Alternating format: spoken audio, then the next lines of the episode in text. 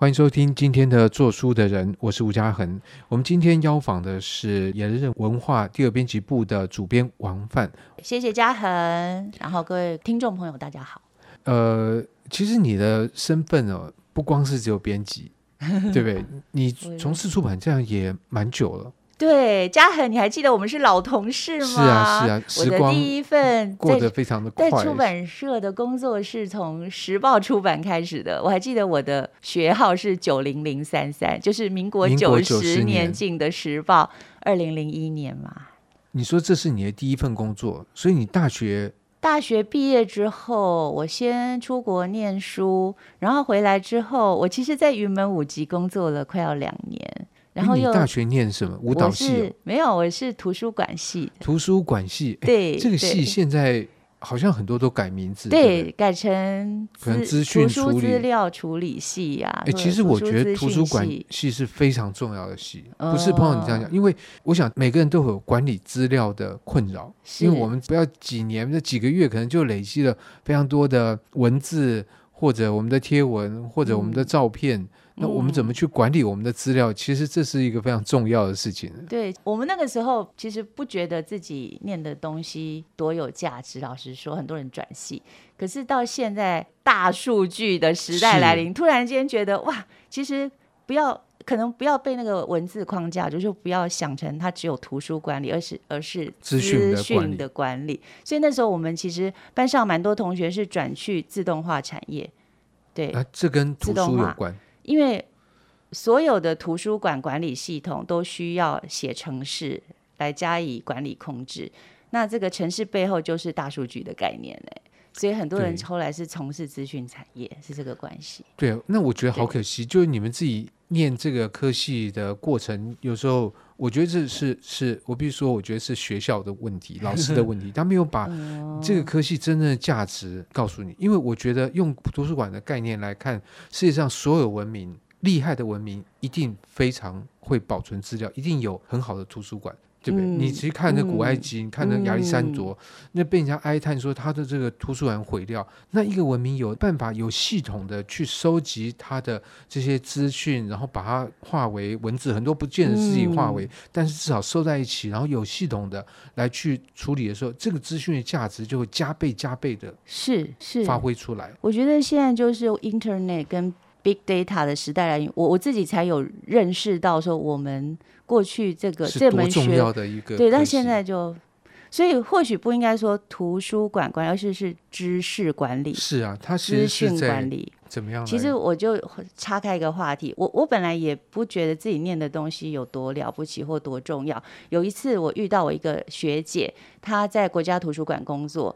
她对她的工作超级热忱，我很惊讶。她说：“我现在在做的是全世界的管际交流，就是今天如果说好德国某大学，他需要台湾告诉他推荐他哪些类型的书籍，或者是杂志，或者是文章，希望能够帮助他们的学生或者是老师阅读，我马上要给他这个书单。所以，我身为这个图书馆员，我如果不理解我们国内有什么东西，有哪些。”就是 paper 曾经发表，或者是哪些书籍曾经出版是符合他需求，我怎么给得出去？所以这是一个非常专业的工作，他的脑海里几乎要囊括所有在台湾的知识领域曾经出现过的作品，才有办法做全世界的管际交流。我听他这样，而且他英文能力要很好，嗯、我就觉得哇，他的工作真的是国民外交，真的太了不起了。对，除了国民外交，我觉得这东西就是说，还是回到图书馆系的资讯的分类跟保存的一个特质。其实你看，不管美术馆或者是博物馆。嗯事实上，你在做这样的事情。今天故宫它可能要把所有这些艺术品，第一个鉴定其真伪，然后第二个按照不同的可能朝代或这些彼此关系建构起来，它才可以推出一个又一个好的展览。就它不是杂乱无章，说一整个仓库全部堆在一起。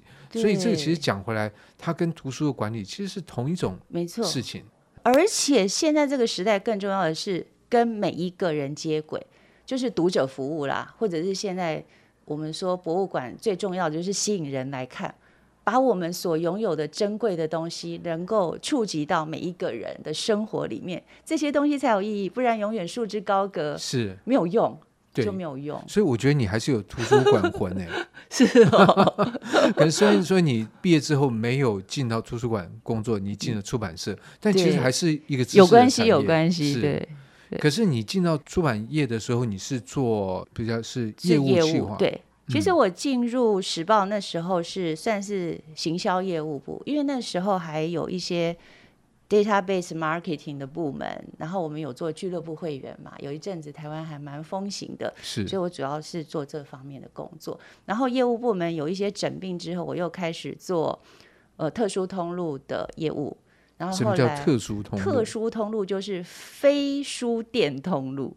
比如说学校啊、企业啊、标案啊这些我们看不见的通路，可是它其实总之不是透过比如说书店的这个管道，这叫特殊通路。对，嗯、而且有的是时候是你要自己去开发，要去提案才有创造业绩的机会，所以这些都是比较属于特殊通路。还有标案啊，就是政府的标案。对啊，所以这个跟一般的图书销售又是不太一样的东西。就是非典型，是不是可以这样理解？嗯、非正常，或者是说我们一般可见的通路销售。可是这个跟你刚刚说你的学姐在做的事情还是有像。就是说，你学姐面对其他的图书馆的需求的时候，她、嗯、就要想啊，我可以提供什么样的东西给你？那今天比如说医院要跟你采购，说我们有个图书的采购案，那你就要了解他们的需求是什么，然后你没错，给出你的书单。没错，没错，就是这样哎。所以图书馆员到后来就真的是克制化，但是你得要具备足够的知识跟能力。还有鉴别力，你才有办法。所以在这个过程里面，图书馆的训练有给你什么帮助吗？我觉得应该多少有。如果说没有，就很对不起学校。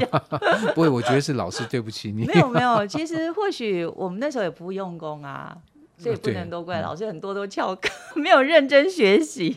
对，也也是啊，这其实都是往往是双方的那个，对，但也是我会那样讲，主要就是我觉得老师其实负有一个责任，不仅是一个知识的传递，而且是把一个价值传递给你，嗯、他你才知道说，比如说老师给你一一个工具。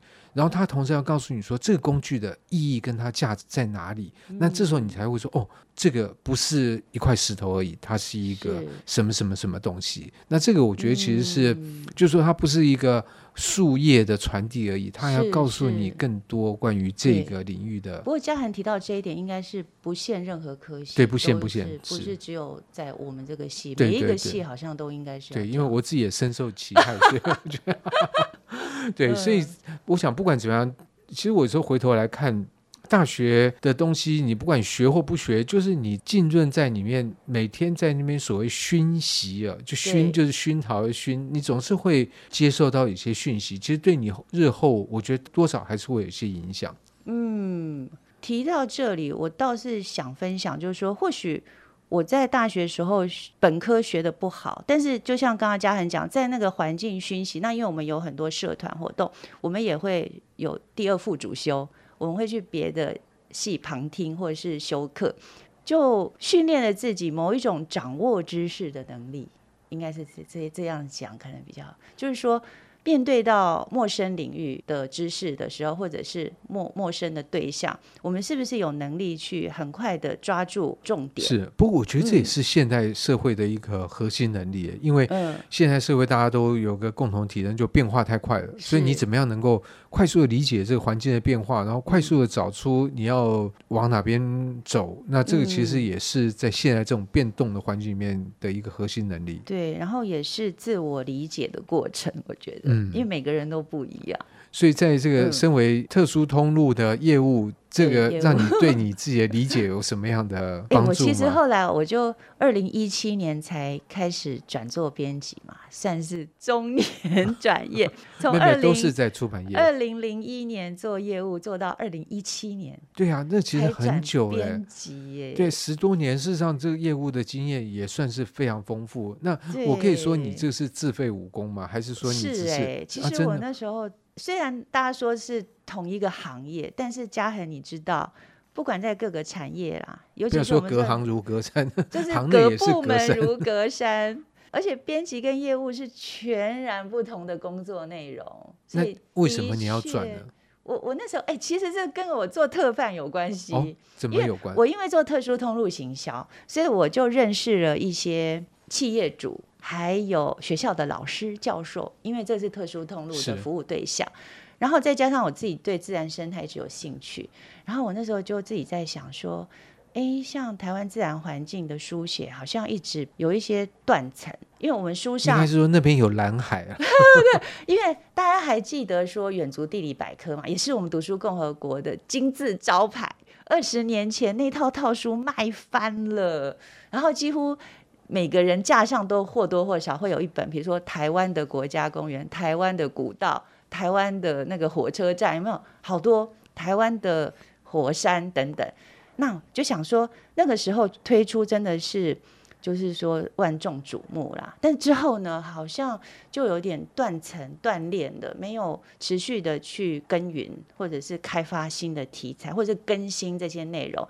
那我后来在共和国，虽然是一开始也是做业务，但我就有这个想法。我认识了一些念自然环境啊、地理系、地质系的老师，然后大家就聊起来了，就说：“哎，有没有办法？”更新这些，可那时候你是在做业务的工作？那时候我是业务，然后知道老师他们很努力的在耕耘这些，就是在地知识跟学术累积之后，就觉得好棒哦。那不是应该要把这些东西做出来吗？可是我是业务，我就没有角色。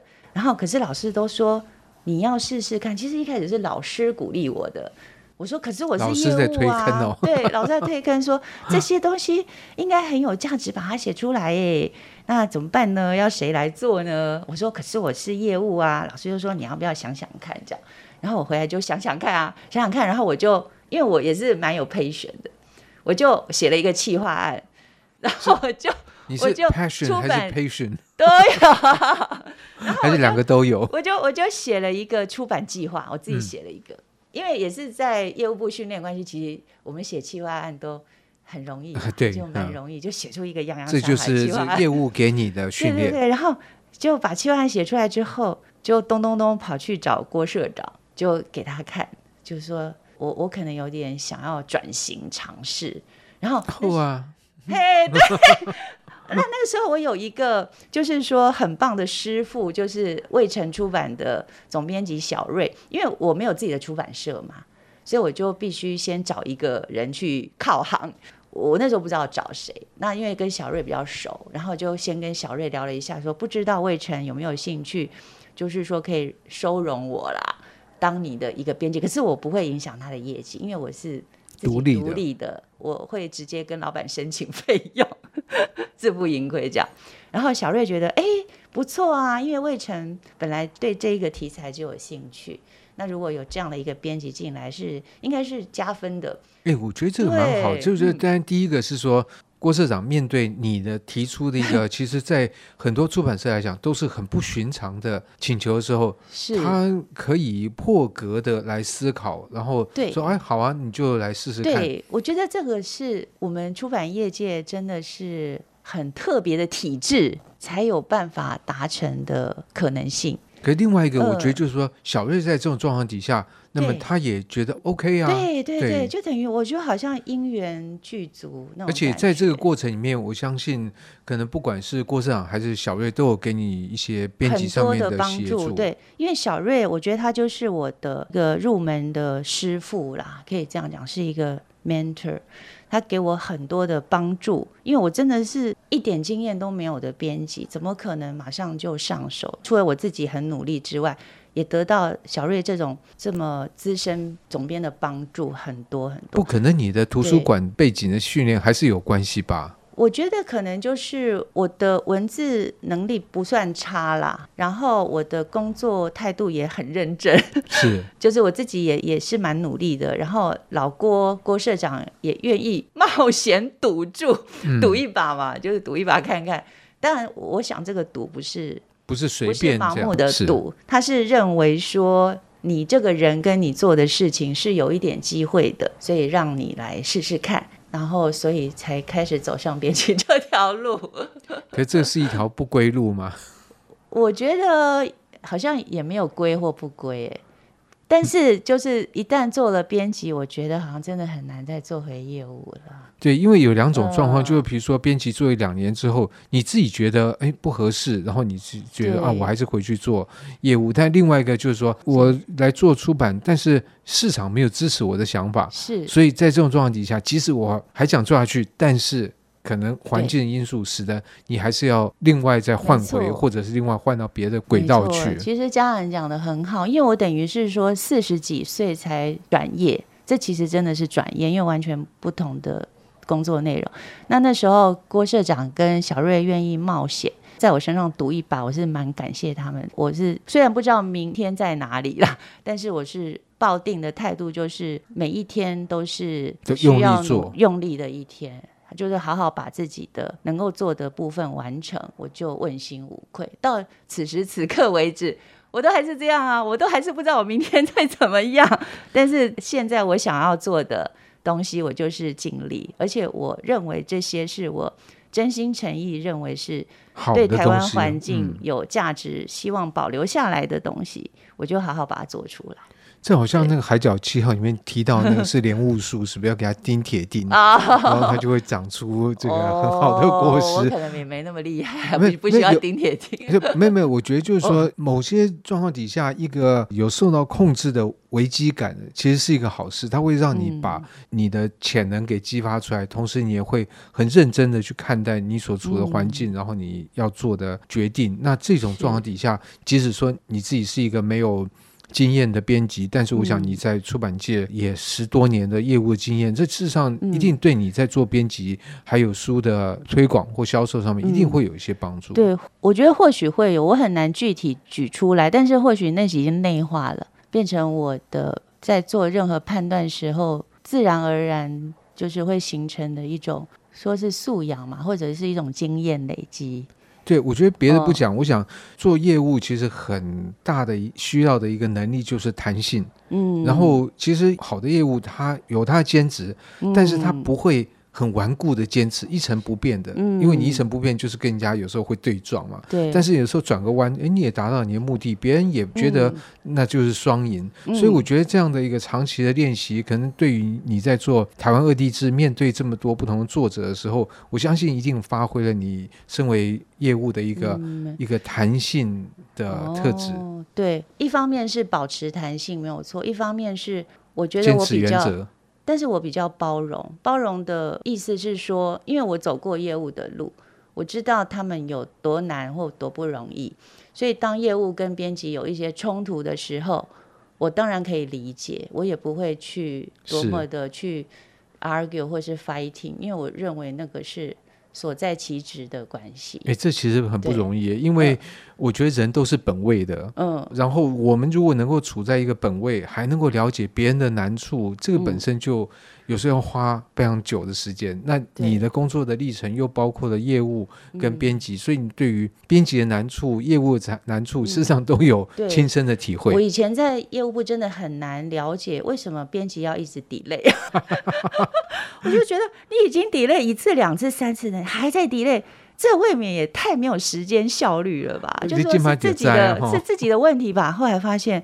哎，有时候还真的是。其实很多的环节不是操控在编辑手上。对，但是一个训练有素的编辑，他还是可以克服这些困难。呃，应该说，他可以把这些降到最低。对，对，然后他有 Plan B，他随时可以让他的 schedule 可以准时，或者是至少不要拖太多。这也是一个专业编辑的能力啦。对，但是你 这个能力也很不好练，很不好练啊。因为第一个，你说。说来容易，你有个 B 计划，问题 B 计划不是说你一个写出 B 计划三个你就有了，没错。对啊，因为说不定厉害的编辑他可能不仅有 B，甚至还有 C，还有 D。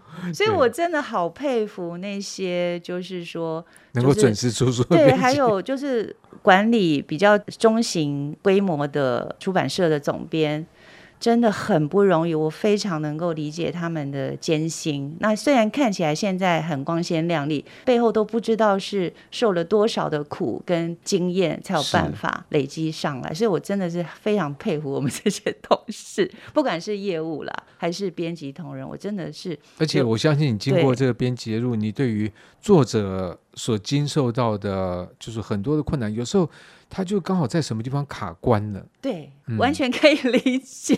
对，然后有时候那个卡的关是你能够帮，有时候不是你能帮。对，所以这个也真的是挑战哎，就是每一个加上，你做过编辑也知道，你就遇到各式各样你没有想到过的困难，都会降临到你身上的时候。而且我觉得在这个疫情两年。它增加的困难又更多，嗯、对，比如说刚好怎么样说啊，我呃那个确诊了，哇，很多计划就要跟着改变。对，真的是这样。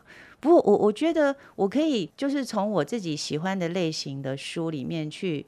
结合到我的工作，就是生物多样性这件事，职场也是多样性。当你知道一个健康生态系的构成是环环相扣，有的物种它是比较优势的，有的是比较劣势的。但是这些劣势的物种、濒危的物种是需要保护的。那这些保护的生态环境当中，还是需要这些优势物种的贡献的时候，其实彼此是要取得某一种平衡。这个生态系才是健康的时候，哎，我觉得完全可以套用到企业里面来理解这件事情。嗯、可理解是一回事，呃、能够真正去有些体会。嗯、你看，就好像说我们俗话讲“早起的鸟儿有虫吃”，对不对？嗯、那个虫干嘛要那么早起呢？但是有些虫就是比较早起，但也有晚起的虫，有、呃、对，对，所以晚起的虫就不会被吃掉。那有时候书 delay 了。是不好，但有时候 delay 了反而好，是不是这样讲呢？哦，对啦，但是也有晚起的鸟儿，或者是昆虫。对对对，所以我说这种早或晚，或者是它事实上都是多样性的一种。当然，这个环境会对于你不管是什么样状态，它都会来考核你，来检验你。有些物种过得了关，有些物种过不了关，嗯、那个这就是。自然界运行的一个状态嘛，一个，法则，对，所以我也我应该是说，我也蛮看透或者看开。假设有一天我真的变成濒危物种而消失，那也就是演化的是。但是我们主观上面都不希望这样。我觉得就最后再讲到像你的台湾恶地志，嗯、我觉得我换一个编辑，假设他是那个比较急的那种，他可能觉得我就已经立下时间，我觉得时间对来讲无比重要。嗯、但是即使我牺牲部分品质。我觉得也 OK，那他很可能也出来了，嗯、但是你说会不会像现在这么好？有可能会，有可能不会，我们不知道。但是不会那么好的可能性说不定比较大。嗯，但是你可能说换了另外一个更讲究品质、更有洁癖的编辑，他又再多花两年的时间，对，那也可能会变好，但说不定变得更好，可是时机变差了，是，是以至于他出来没有得到应有的。或值得的这个肯定，但是这都是假设状，我们没办法去就这些假设来、嗯、来来评估。我们只知道你这本书在此刻此地出版了，它就是现在这个样子。对，嘉恒，你说到一个重点，就是我们在讨论这些书的时候，除了看它的时间，还有编辑如何拿捏 它的品质、好内容，然后时间成本这些问题，还有一个很重要的就是业绩够不够，对，这个销量的问题，销量的问题，然后。我们刚刚其实自己私下有谈，就大环境并不是很理想，所以说我还是得要感恩呐、啊，感恩就是我的老板现在愿意支持我做这些，可能不是市场主流的书，我也没有办法担保说我都可以让每本书都赚钱，但是我们都要真的是尽力、嗯。但是我心里会一直放着这些东西，毕竟我们以前是做业务来的，我们每个。周每一周每个月都是业绩业绩，那已经内化到你的血液里面。就是说，我们要对得起自己，也要对得起老板跟公司嘛。因为公司他要养这么多人，对，怎么怎么会就是说，因为你要完美自己的理想，来牺牲公司的某些利益，就是说，这也是一个平衡，也是需要平衡的。是，就是我个人的理想与公司。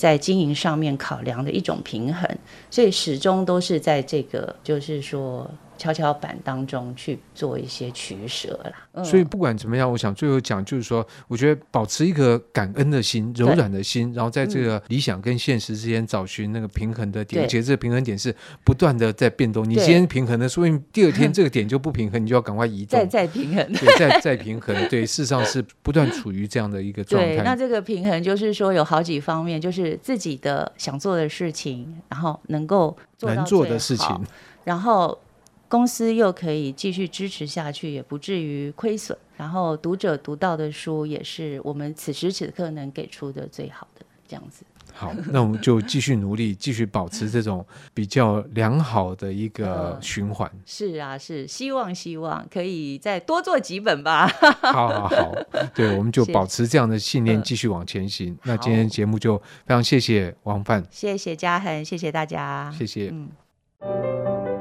以上单元由数位传声制作。